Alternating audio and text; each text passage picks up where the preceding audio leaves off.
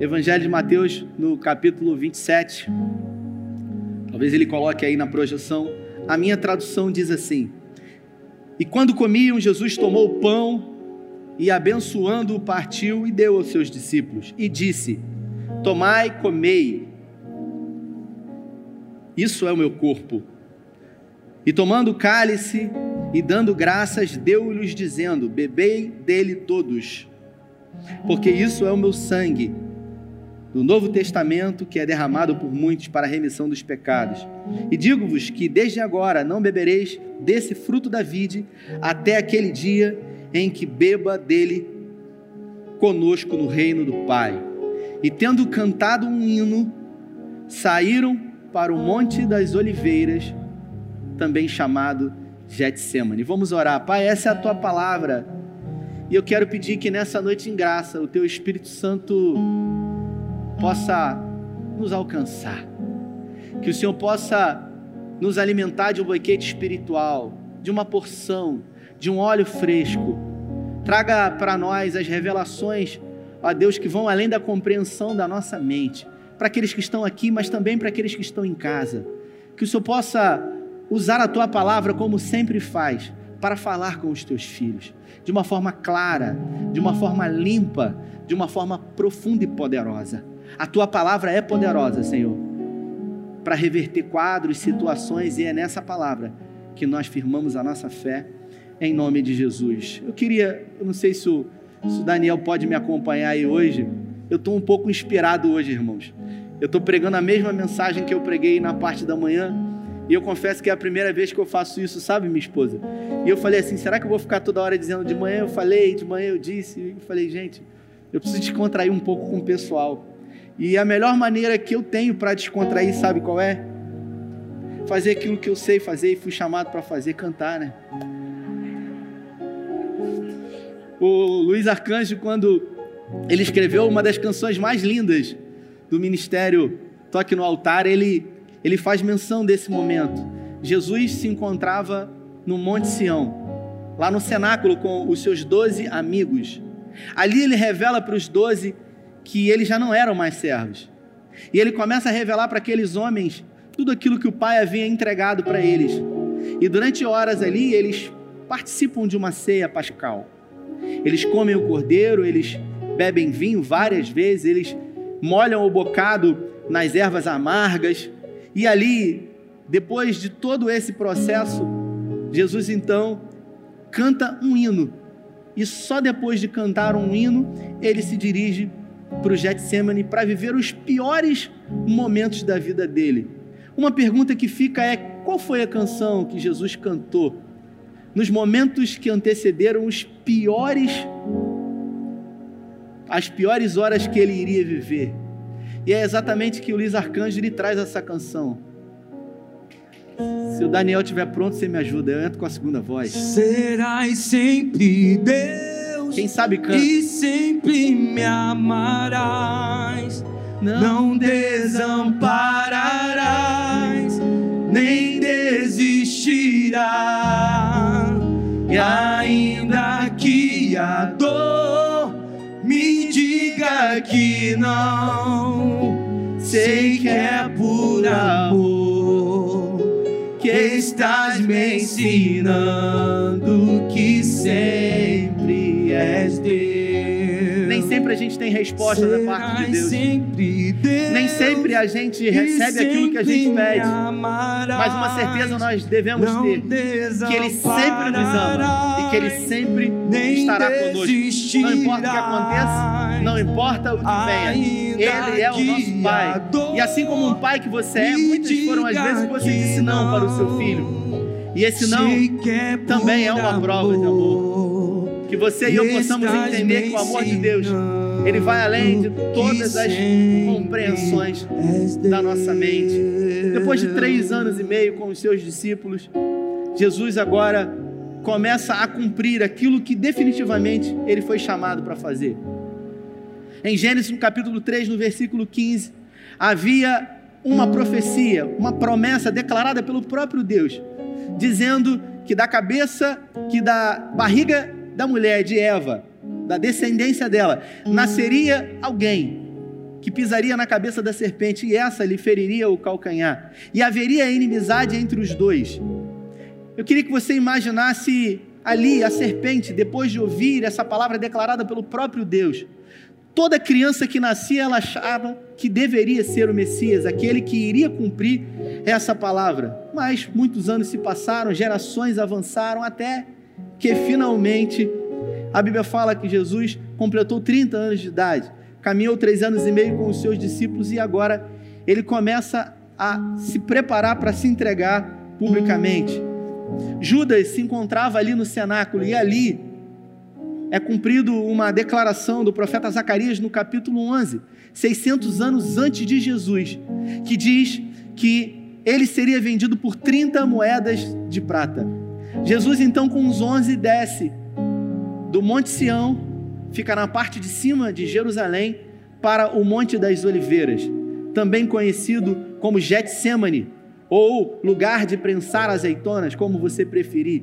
Era um jardim, eu pedi para que colocassem uma foto aí, talvez o Rafael coloque, de uma das oliveiras do jardim de Getsemane. E eu queria falar especificamente sobre a propriedade uh, dessa árvore. É uma oliveira, fui eu que bati essa foto. Essa árvore ela tem mais de dois mil anos. Ela se encontra no jardim do Getsemane. Existem muitas árvores lá nesse jardim, mas especificamente existem quatro árvores com mais de dois mil anos.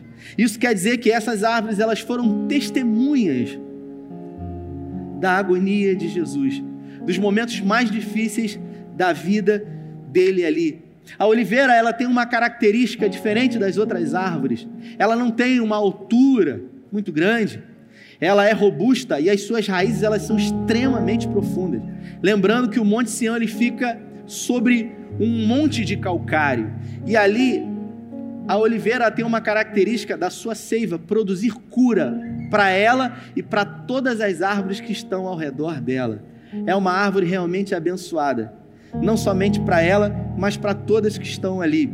Existe uma tradição judaica que diz que o azeite que era prensado ali no Getsemane, nessa época, ele tinha três finalidades específicas, e a primeira, prensa do azeite, a frio, através de uma moenda de pedra com animais, esse azeite puro, extra virgem, ele era utilizado para acender as lâmpadas no templo, os menorais eles eram acesos. O primeiro, o puro, ele era utilizado no templo exclusivo para o Senhor. A segunda prensa, ainda fria, ela também era utilizada, só que agora para alimentação do povo judeu. E a terceira prensa, não um azeite mais tão puro como os outros, eram utilizados para a fabricação de sabão e de utilidades uh, com coisas. Os rabinos eles dizem que através dessa ilustração nós temos um ensinamento como deve ser a nossa vida. Em primeiro lugar, tudo que vem de melhor deve ser dado ao Senhor. Isso não está atribuído a dinheiro, isso está atribuído a um estilo de vida, a um estilo de entrega a Deus. Em segundo lugar, as pessoas, e somente em terceiro lugar, as coisas. Pessoas depois disseram que nós devemos usar as coisas e amar as pessoas. A verdade é que esses ensinamentos já foram ditos pelos rabinos há muito mais tempo. Por isso que a partir de hoje que nós possamos amar a Deus sobre todas as coisas, entregando para ele o nosso melhor, usando as coisas e amando incondicionalmente as pessoas. Jesus ele chega ali com os seus onze apóstolos. Como toda festa judaica de Páscoa, é um final de inverno que acontece e ainda se encontrava muito frio em Israel. Jesus, então, ao chegar naquele lugar, ele deixa os seus discípulos numa gruta e ele segue com Pedro e os dois filhos de Zebedeu, Tiago e João. A Bíblia fala, o Evangelho de Lucas, que Jesus segue a uma distância de um tiro de pedra, aproximadamente 150 metros, e ali ele senta com os seus três discípulos e pede para eles que fiquem ali com ele, vigiando por um momento. Jesus iria passar por os momentos de agonia e tudo que ele queria era que alguém estivesse ali com ele. Jesus ele não queria que os apóstolos, que os amigos tirassem ele, livrassem ele daquilo ali. O que ele queria era companhia. Porque no quesito relacionamento, Deus e o homem não é só suficiente. E a prova disso é que em Gênesis, quando Deus criou Adão, o primeiro homem, num lugar perfeito, num lugar maravilhoso. Adão sendo um homem pleno. A Bíblia fala que todo fim de tarde o próprio Deus ia naquele jardim, se dirigia a Adão e se relacionava com ele, perguntando para ele: O que você fez? Como foi o seu dia? Você imagina uma relação íntima, profunda do Criador com a criatura, e ali, Deus pessoalmente se relacionava com Adão. A despeito dessa intimidade, dessa proximidade, desse relacionamento, num determinado momento, Deus olhou e disse: Não é bom que você esteja só. A pergunta que fica é: alguém que está com o próprio Deus está sozinho? No quesito relacionamento, sim. Por isso disse Deus: farei uma auxiliadora, uma mulher que lhe ame e que você a corresponda. Vou fazer alguém para que com esse alguém você tenha relacionamento. Nós somos seres relacionáveis. Por isso temos vivido uma dificuldade tamanha de viver essa esse afastamento, essa quarentena. Porque nada substitui o poder da comunhão. Você pode assistir às lives na internet, você pode colocar louvores na sua casa, você pode orar, você pode ler a Bíblia, mas existe algo que é insubstituível, que é a comunhão que é você se sentir amado, você ter a oportunidade de olhar nos olhos e dizer o quanto o outro é importante, o quanto faz falta para você, nada pode substituir. Mas eu creio que nós estamos já no final de um processo onde nós retornaremos a nos abraçar e a confraternizar na presença do Senhor. E ali, Jesus precisava disso. A prova disso é que ele coloca Pedro, Tiago e João e ele vai mais adiante, numa pedra que hoje se encontra lá. E ali ele se prostra. E ele faz a primeira oração ao seu pai. Ele diz: Pai, se possível for, afasta de mim esse cálice. Sobretudo, não seja como eu quero, mas sim como o Senhor deseja. Observe que naquele momento Jesus ele faz a primeira oração da sua vida inteira que não foi ouvida pelo seu pai. Foi a primeira vez que ele ouviu e não teve resposta da parte de Deus. E isso traz para nós aquilo que o profeta Isaías, no capítulo 53, declarou 600 anos antes desse momento, quando Isaías diz: Eis que as mãos do Senhor não estão encolhidas para que possam nos salvar, nem fechados os seus ouvidos para que não possamos ouvir mas as vossas iniquidades fazem separação entre vós e o vosso Deus, e os vossos pecados encobrem o seu rosto, para que não vos ouça. Jesus não havia pecado, mas ele veio à terra para levar o meu e o seu pecado, e por isso, naquele momento, o meu pecado, o seu pecado e o pecado de toda a humanidade começou a cair sobre ele. Naquele momento houve separação entre ele e o seu pai. Ele retorna para onde se encontram os três discípulos e ele pega os três discípulos dormindo e ali, muito angustiado. Lucas diz que Jesus ele começou a sentir uma angústia de morte na sua alma, no seu ser. Não eram os cravos, o madeiro, os açoites. O que realmente estava pesando e angustiando muito era o peso do meu e do seu pecado. Jesus então adverte os seus amigos, dizendo: Não podeis vigiar sequer uma hora comigo. Ele retorna novamente e faz pela segunda vez a mesma oração: Pai, se possível for a parte de mim esse cálice, sobretudo não seja como eu quero, mas sim como o Senhor deseja. Ele volta, encontra os seus discípulos dormindo. Tudo que Jesus queria naquele momento era um colo. Tudo que Jesus gostaria de receber naquele momento era uma palavra de ânimo. Sabe quando você está passando por um momento difícil, de dificuldade, e talvez as pessoas que estão à sua volta não podem fazer nada por você, mas pelo simples fato delas dizerem para você: Olha, eu não sei o que vai acontecer, eu não sei o que eu posso fazer, mas eu tenho certeza de que aconteça o que acontecer, eu não vou deixar você sozinho. Tudo que Jesus queria era ouvir uma palavra de ânimo, uma palavra de que eles estariam ali com ele, mas ele se encontrou sozinho Lucas, o evangelista, diz que na terceira vez que ele vai orar, um anjo é colocado ali para consolá-lo. Tamanha era a angústia, E Lucas ainda descreve que ali, naquele momento, Jesus ele começa a transpirar gotas de sangue. E essas gotas começam a escorrer pelo seu corpo e cair ali no chão do Getsemane. Um processo de desidratação natural do corpo começa a acontecer com Jesus. E uma das coisas que mais me chama a atenção nessa oração que Jesus faz, irmãos, é que Jesus ele ele não em nunca nada do que ele fez ele quis apresentar uma performance como muitas pessoas fazem. Jesus não estava preocupado com o que as pessoas pensavam dele. Jesus era quem ele era e por isso ali no Getsemane, ele não teve medo, vergonha ou preocupação do que iriam imaginar dele se ele demonstrasse fraqueza.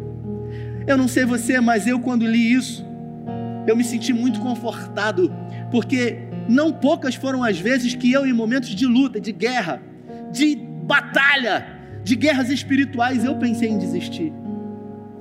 Eu, Rafael Lemos, em alguns momentos, mesmo tendo colocado a mão no arado, eu pensei em olhar para trás. E eu não me vergonho em dizer isso, porque se Jesus teve a capacidade de revelar isso publicamente, revelando a sua humanidade e a sua dependência total do Senhor. Isso mostra para nós que o nosso Deus ele não tem problema com as nossas crises. O nosso Deus ele não tem problema quando nós nos encontramos angustiados ao ponto até mesmo de pensar. Diria Asaf no Salmo 73 por um momento: os meus pés quase escorregaram, eu quase vacilei, tive inveja dos ímpios, eles prosperam, são mais fortes, não adoecem. Você entende que a vida no Evangelho ela tem que ser vivida de uma forma verdadeira e não uma fake news e não uma performance, porque Deus ele não se impressiona com as nossas performances.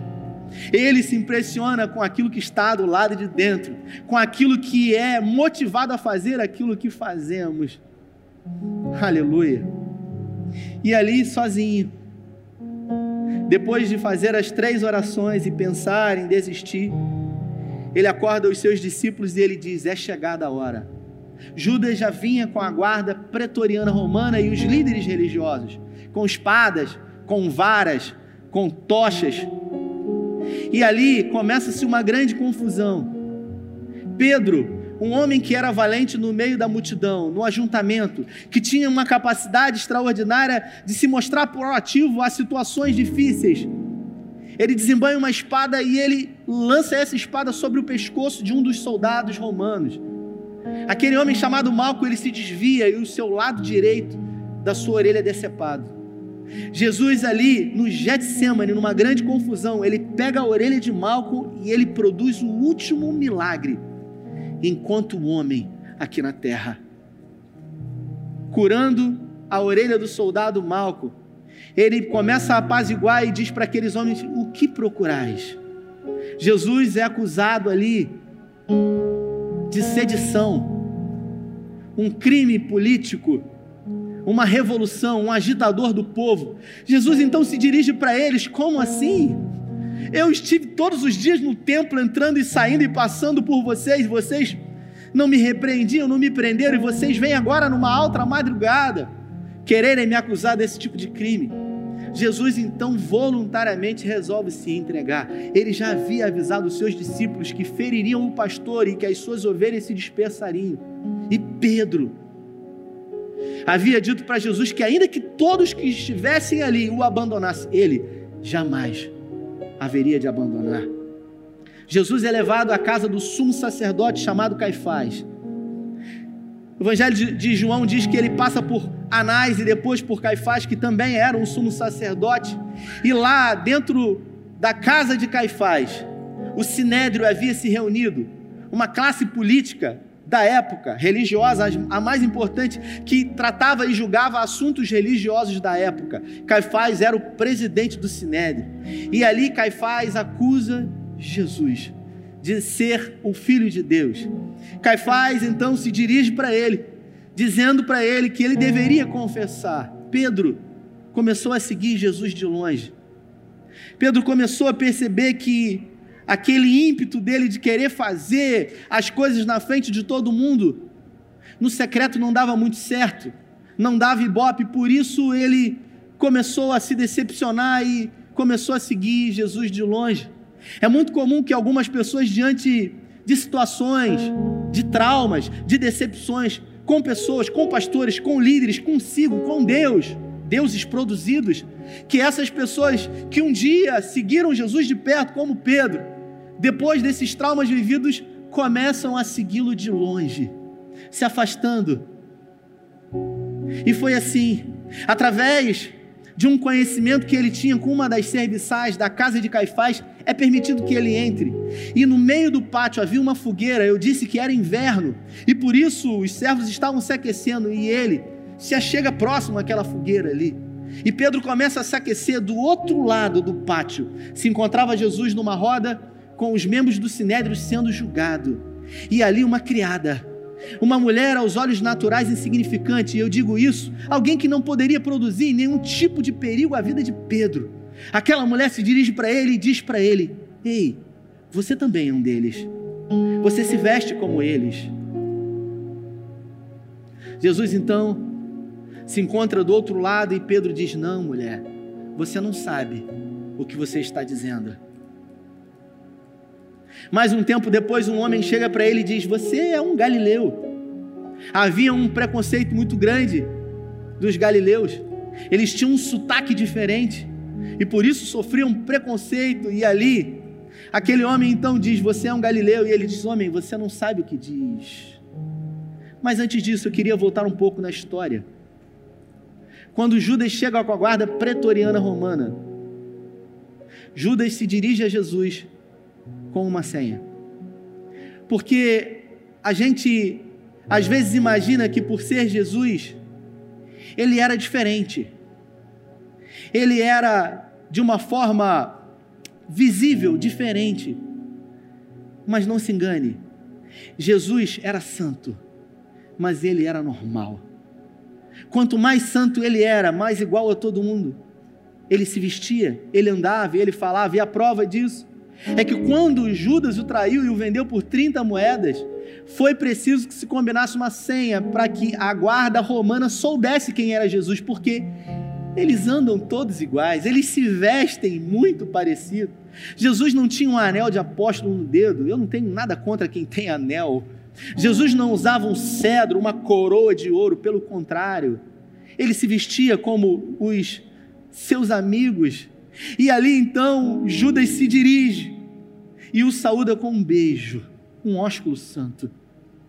Jesus diante de Judas, que tirou aquele homem do anonimato e colocou na história, a prova disso é que eu estou falando sobre ele aqui hoje. Diz para ele o seguinte, em outras palavras: a pior coisa que pode acontecer comigo é permitir que o sentimento que dominou você agora domine o meu coração. Essa semana eu estava aqui na igreja e um irmão me procurou, aflito, angustiado, dizendo para mim: gostaria de conversar.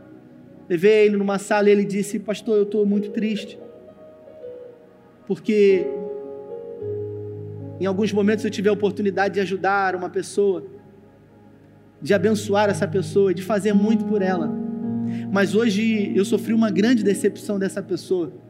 E as lágrimas, os olhos começaram a lacrimejar daquele homem, dizendo para mim o quanto ele havia se entristecido.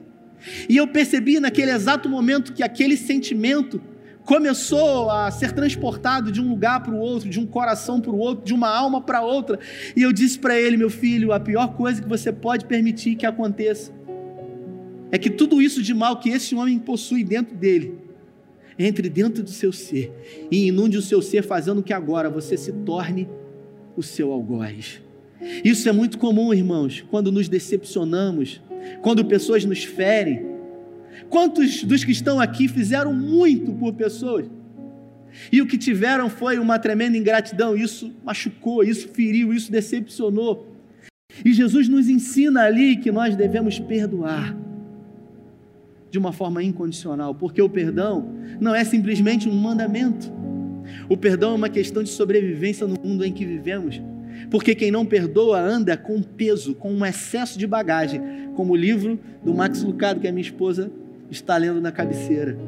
Excesso de bagagem faz com que você ande mais devagar, que você consuma mais energia que você não consiga ir tão longe.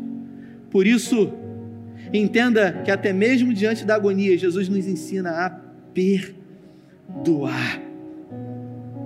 Jesus então permanece calado diante das acusações ali.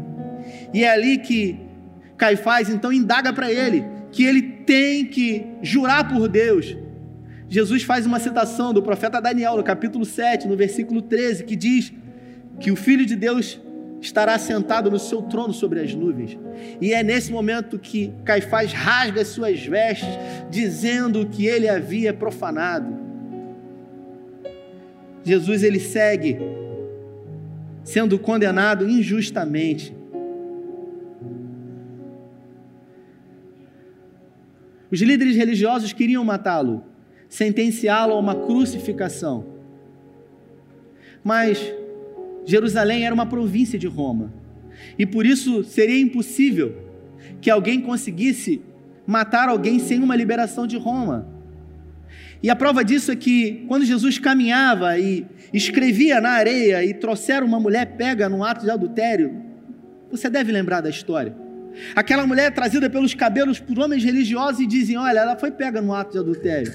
Os religiosos queriam colocar Jesus entre uma encruzilhada, porque se ele dissesse, a lei diz que uma mulher pega em adultério tem que ser apedrejada.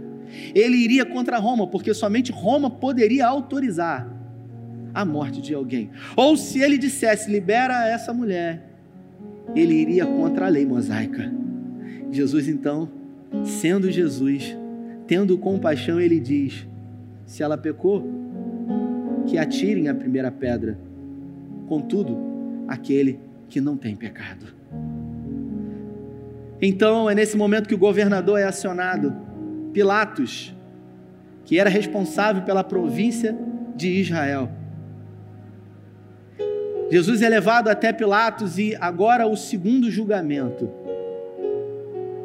Ele é acusado de sedição, um crime político, agitador do povo, um manifestante. Jesus então é perguntado por Pilatos sobre os seus atos e ele permanece mudo como uma ovelha muda em direção ao matadouro, como o profeta Zacarias declara. Pilatos ali, ele fica muito surpreso por ver um prisioneiro sendo acusado de um crime que não cometeu e sequer se defender. Jesus ele não dá uma palavra sequer. Pilatos diz para ele: Você parece que não sabe quem eu sou. Eu tenho o poder de tirar você daí, de dar a vida e de tirar a sua vida. Jesus permanece mudo, fazendo cumprir cada uma das profecias que havia sido declaradas sobre ele. Os líderes religiosos fizeram uma pressão para que Jesus fosse morto. E é aí então que, por ser uma festa de Páscoa, por costume, um prisioneiro sempre era escolhido para ser solto pela multidão. Havia um prisioneiro famoso chamado Barrabás, que se encontrava preso é trazido Barrabás e colocado diante de Jesus, e uma grande multidão estavam diante de todos. Então, o governador ele se dirige e diz: Olha, quem vocês querem que a gente solte? Jesus ou Barrabás? Pilatos então indaga a multidão e a multidão de uma forma voraz, Barrabás. E quanto a esse, a Jesus, o rei dos judeus, o povo grita, o povo brada, crucifica, crucifica. Lembrando que na quarta-feira, quando ele se encontrava em Betânia, na casa de Marta, Lázaro e Maria, Jesus atravessou o Monte das Oliveiras e entrou na porta das ovelhas, montado num animal de guerra, e foi saudado pelas mesmas bocas, com uma palavra diferente que dizia: Hosana, Hosana o nosso Deus nas alturas. A mesma boca que exalta o homem, ela também tem o poder de abatê-lo. Por isso, um conselho: se você tiver que ouvir, sempre ouça Deus.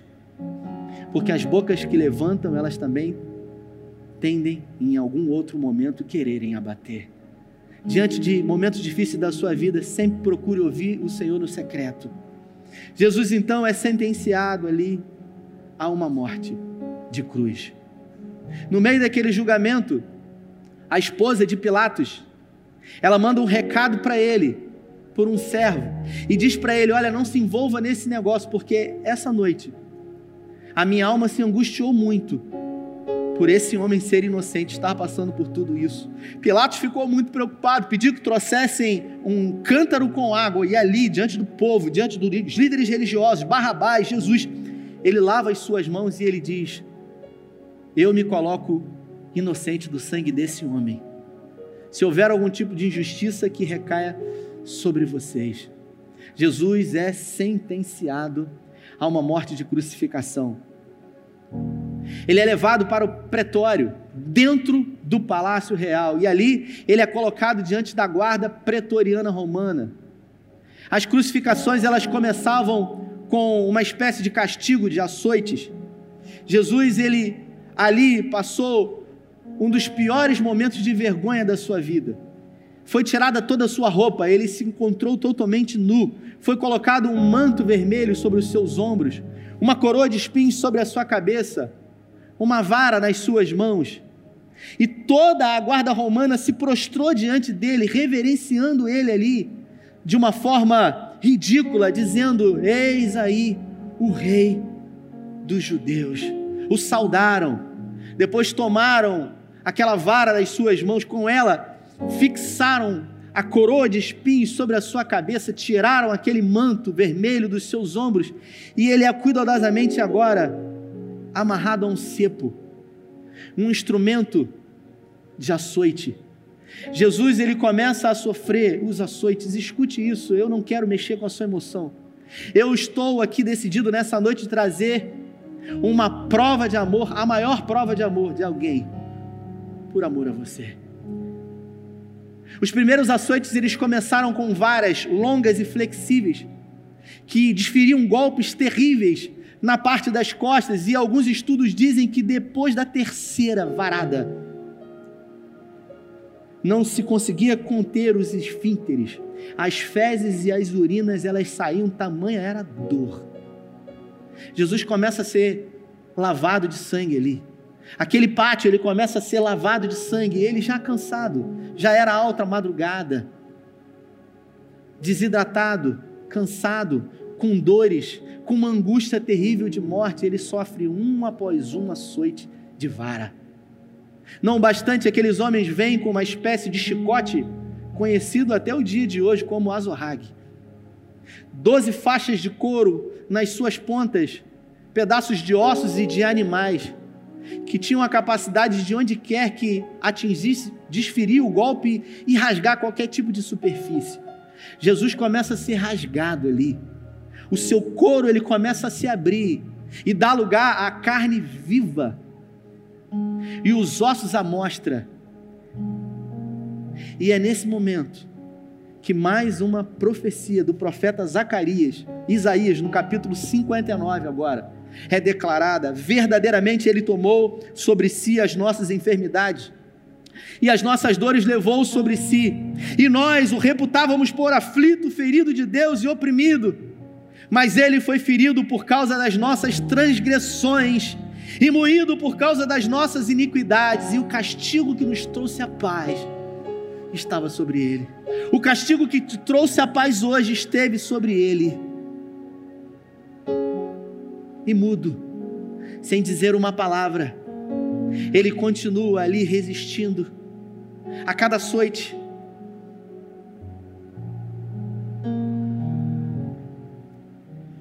Talvez você se pergunta por que tanto sofrimento? Por que tamanho sofrimento? Por que deveria ser assim? Não tinha um outro jeito, uma maneira menos sofrida? Escute o que eu vou dizer para você. O que estava em jogo não era pouca coisa, era muita coisa. O que estava envolvendo um pagamento de dívida, um resgate, era algo que tinha muito valor e, e esse alguém era eu e você. Porque se de um lado da balança estava lá nós com todos os nossos pecados, do outro lado deveria estar alguém com um peso igual, com um valor tão grande, o Filho de Deus, o único Filho de Deus. O Evangelho de João, no capítulo 3, no versículo 16, diz: Porque Deus amou o mundo de tal maneira que entregou o seu único filho. Eu vou repetir: o seu único filho. A Bíblia fala que Deus ele tem um filho. E o único filho que ele tinha, ele entregou. Quando preparava essa mensagem ontem, a minha esposa não estava em casa com o Tito. Eu tenho um filho de dois anos de idade. Estava na casa da minha sogra. E eu estava no meu escritório preparando a mensagem. Quando ele entrou, ele viu meu carro na garagem. Ele começou a gritar: Bibi, papai. Bibi, papai. Quando ele entrou dentro de casa, ele começou a gritar: Papai, papai, papai, papai, papai. E eu estava lá em cima, irmãos. Eu não estava nem nessa parte ainda. E quando eu ouvi ele chamando pelo pai dele, eu não, eu não resisti, irmãos eu não me contive, eu desci e eu precisava estudar. E eu falei, eu não quero saber, porque nenhum pai resiste a um filho chamando. Mas Deus resistiu ao seu único filho, chamando por socorro, por amor a mim e a você. Se ele tivesse ouvido a oração de Jesus, eu e você não estaríamos aqui. Que amor é esse? Que amor é esse de um pai por um filho? Que amor é esse de um Deus por mim e por você? que mesmo sem merecer, Ele decidiu nos amar quando nada tínhamos para oferecer para Ele. Depois de sofrer uma terrível agonia ali, cãibras, dores, desidratação, vergonha, humilhação, Jesus deveria levar o seu objeto de morte, a cruz. E por ironia, os únicos dois instrumentos que a vida inteira ele soube trabalhar. Porque nasceu numa família, Maria e José, um carpinteiro. José, um carpinteiro que trabalhava com madeira e pregos. E esses dois instrumentos foram exclusivamente os instrumentos que ergueram Jesus no madeiro. A madeira cruz e os cravos nas suas mãos. Ali ele precisava levar a sua cruz. Fraco, desidratado, exausto. Ele sequer consegue levar aquela madeira de aproximadamente 30 quilos. Um dos evangelhos diz que um homem chamado Sirineu começa a ajudá-lo e ele precisa avançar numa avenida que hoje é chamada de Via Cruz. Jesus então é ajudado e ele chega até o chamado Gólgota, Monte Caveira. E ali, exausto, ele é pregado no madeiro. Cravos entre 15 e 18 centímetros de comprimento por um centímetro de largura são atravessados as suas mãos e os seus artelhos.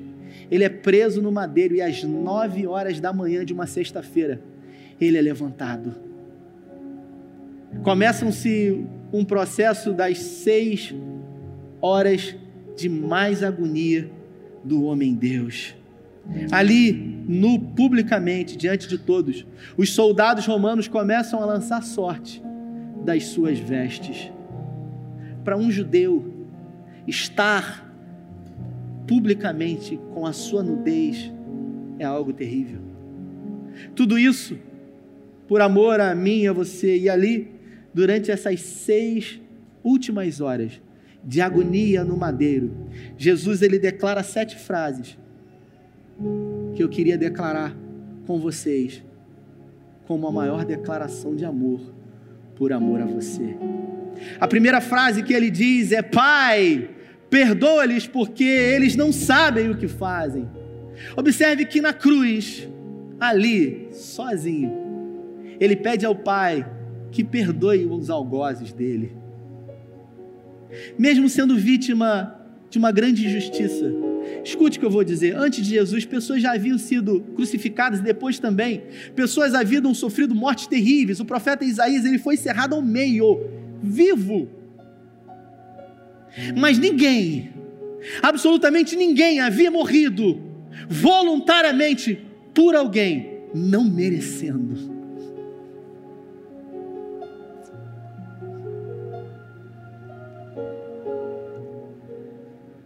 Na oração modelo ele diz: perdoa as nossas dívidas, assim como nós perdoamos os nossos devedores. Nós precisamos entender a importância do perdão. O perdão não é um mandamento somente, é uma questão de sobrevivência. Por isso, querido e querida do Senhor, numa noite de ceia, entenda isso. Se você quer viver melhor, se você quer verdadeiramente ser livre, você precisa abrir mão da razão, você precisa perdoar. Não receberemos o perdão do Senhor se não entendermos que devemos perdoar. E Jesus ele diz: Pai, perdoa, porque eles não sabem o que fazem. E a segunda frase que ele diz é: Tenho sede. O seu corpo, num processo de desidratação terrível, começa a buscar por sobrevivência. E já não tinha mais quase sangue. Você já cortou o dedo em casa, abrindo uma lata ou cortando uma carne? Você já viu como é que sangra?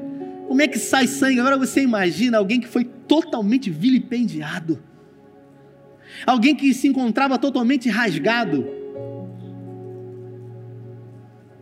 Ele diz: Tenho sede.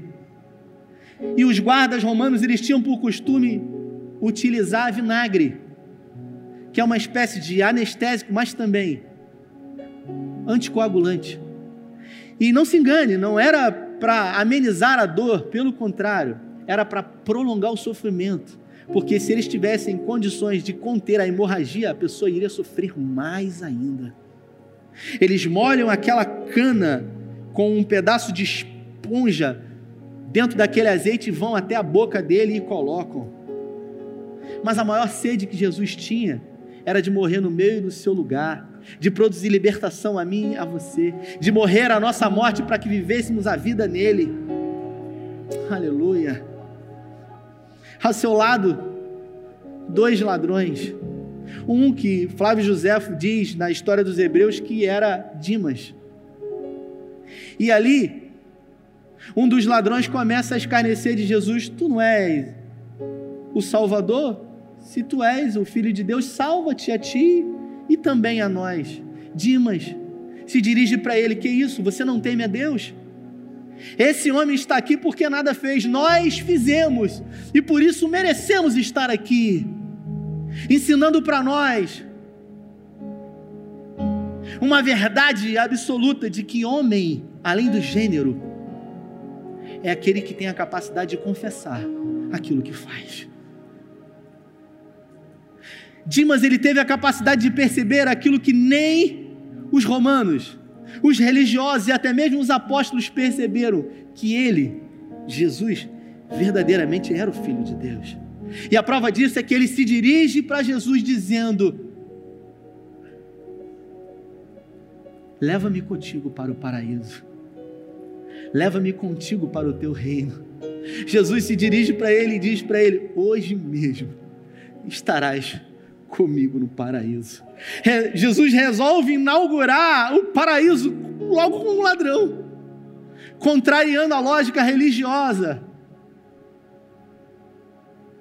Isso mostra para nós que não existe limite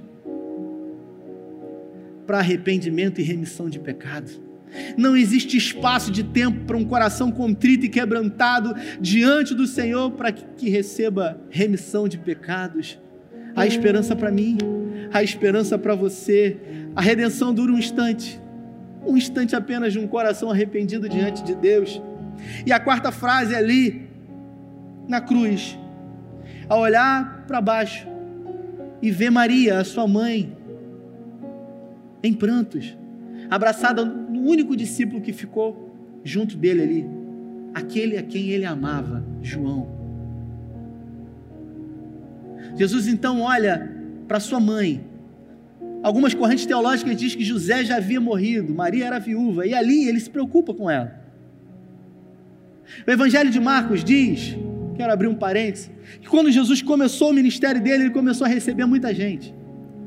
Todo mundo ia atrás dele, e ele, dos 12 anos de idade até os 30 anos, a Bíblia não fala nada, absolutamente nada do que ele fez.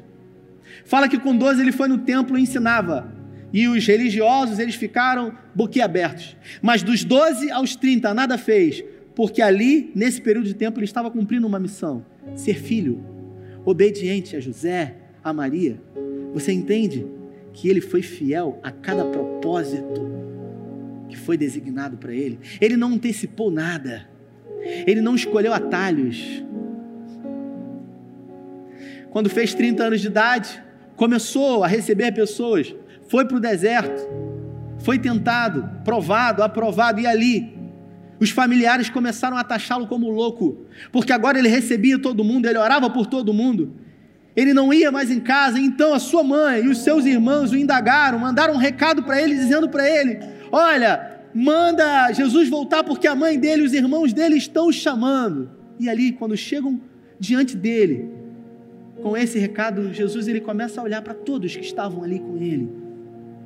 Jesus então se dirige para eles e diz: A minha família são aqueles que fazem a vontade do meu Pai.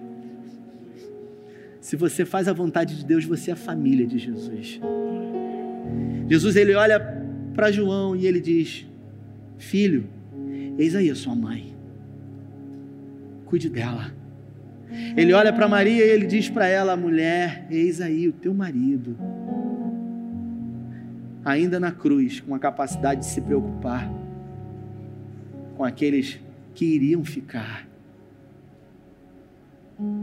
A quinta frase, ele diz: Deus meu, Deus meu, por que me abandonaste? Ele brada sozinho naquela cruz. Jesus ele viveu um inferno na cruz, porque inferno é a ausência de Deus e Deus se encontrava ausente ali. Para que eu e você estivéssemos aqui hoje. A morte o cercava para tragá-lo. Ele grita: Eloi, Eloi, lama sabachthani. Alguns dizem ele está chamando Elias mas ele estava pedindo por socorro ao seu pai. E mais uma vez, o seu pai resolve virar as costas para ele, por amor a mim e a você. Isso é a maior prova de amor que alguém poderia nos dar.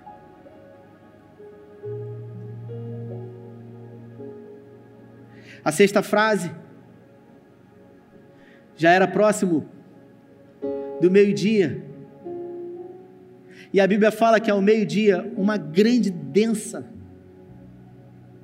névoa começou a descer sobre toda a face da terra.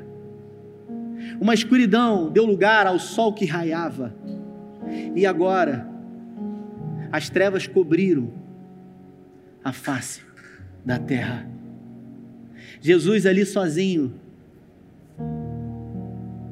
com dores, praticamente com to todo o seu sangue esvaído no madeiro, humilhado, envergonhado. Ele grita, ele brada, o Cordeiro Santo de Deus, ele grita, Tetelestai. O Evangelho de Lucas descreve essa palavra que quer dizer está pago, foi consumado, foi pago, não há mais dívida não há mais acusação. Jesus pegou o escrito de dívida que havia contra eu e você e ele resolve ali pregá-lo no madeiro, por amor a mim e a você. Que amor é esse? A morte ainda insistente, querendo tragá-lo. Aproximadamente três horas da tarde, ali, a cerca de um quilômetro e meio de Jerusalém, eu estive lá. O templo Todos os dias aconteciam às 15 horas da tarde um sacrifício chamado sacrifício vespertino, onde um cordeiro ele era imolado no templo. E ao ser sacrificado, um chofá era tocado, sinalizando de que um animal inocente estava morrendo no lugar do povo. Todo e qualquer morador ou visitante, ao ouvir o som daquele chofá, tinha absoluta certeza de que um animal inocente estava morrendo no seu lugar. Mas naquela Páscoa, naquele sábado, às 15 horas da tarde, não mais um animal, mas o Cordeiro Santo de Deus foi imolado. A morte que espreitava para tragá-lo, que se encontrava na cruz, não conseguiu, e ali ele declara a sua última frase, dizendo: Pai, em tuas mãos eu voluntariamente entrego o meu espírito. A morte não tragou Jesus, ele se entregou voluntariamente.